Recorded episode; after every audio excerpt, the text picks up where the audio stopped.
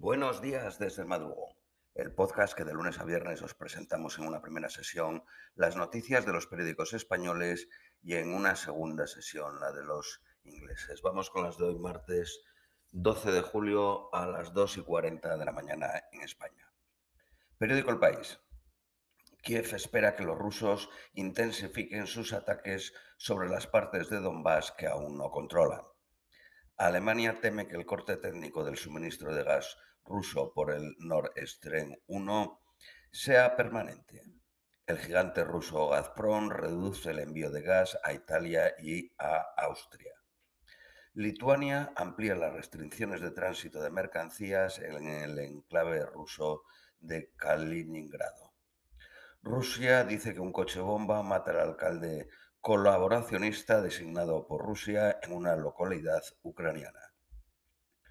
Putin permite a todos los ciudadanos ucranianos solicitar la nacionalidad rusa por la vía rápida. Bolsonaro afirma que tiene casi cerrado un acuerdo para comprar gasóleo más barato a Rusia. Praga se prepara para reducir su dependencia del gas ruso con el acceso a terminales de gas natural licuado en Holanda, Alemania y Polonia. Rusia perseguirá la difusión pública de manifestaciones de afecto entre homosexuales y de apoyo al colectivo LGTBI. El Partido Conservador británico endurece las normas de las primarias para acelerar la sustitución de Boris Johnson. Los candidatos, 11 hasta el momento, necesitarán al menos el respaldo de 20 diputados para competir. En 2019 eran 8 avales. El vencedor se conocerá el 5 de septiembre. Los manifestantes se atrincheran en el Palacio Presidencial de Sri Lanka a la espera de que mm, las dimisiones del primer ministro y del presidente sean efectivas. El gobierno de Macron supera con facilidad la moción censura de la izquierda.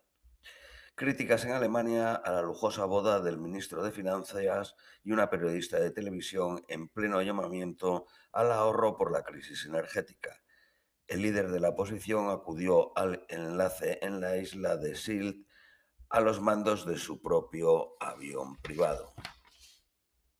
La victoria electoral del partido de Shinzo Abe abre las puertas a, la reformar, a reformar la construcción pacifista de Japón. López Obrador visita hoy a Biden con el drama migrante como telón de fondo. Periódico ABC. Pánico en Alemania por el parón del mayor gasoducto de Europa.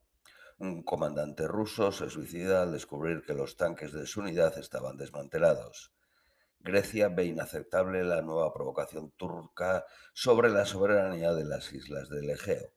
Los socios del gobierno de Erdogan comparten una imagen donde presentan las islas griegas y Creta como pertenecientes a Turquía. Los candidatos finalistas a suceder a Boris Johnson estarán decididos antes del 21 de julio. La devolución del euro la devaluación del, del, euro lo lleva a la paridad con el dólar por primera vez desde 2002.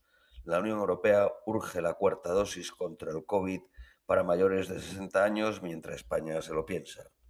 Periódico El Economista. Repsol planta cara a EDP con la venta de luz y gas en Portugal. La Unión Europea presentará el 26 de julio el plan de emergencias contra el corte de gas. Alemania prevé instalar 10.000 megavatios de eólica al año a partir del 2025.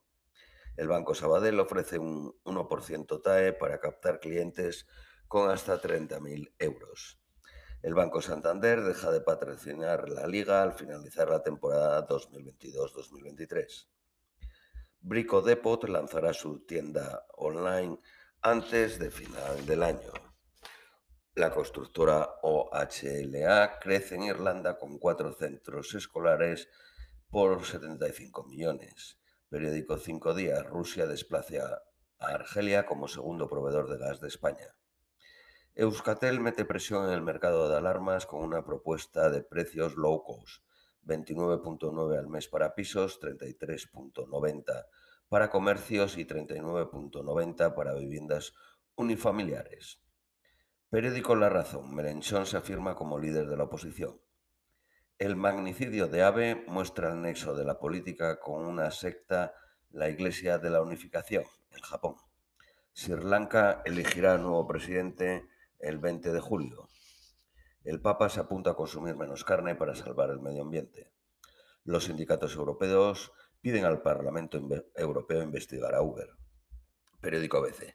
Gobierno y Partido Popular rompen la negociación del Consejo General del Poder Judicial las vísperas del, debate del Estado de la Nación.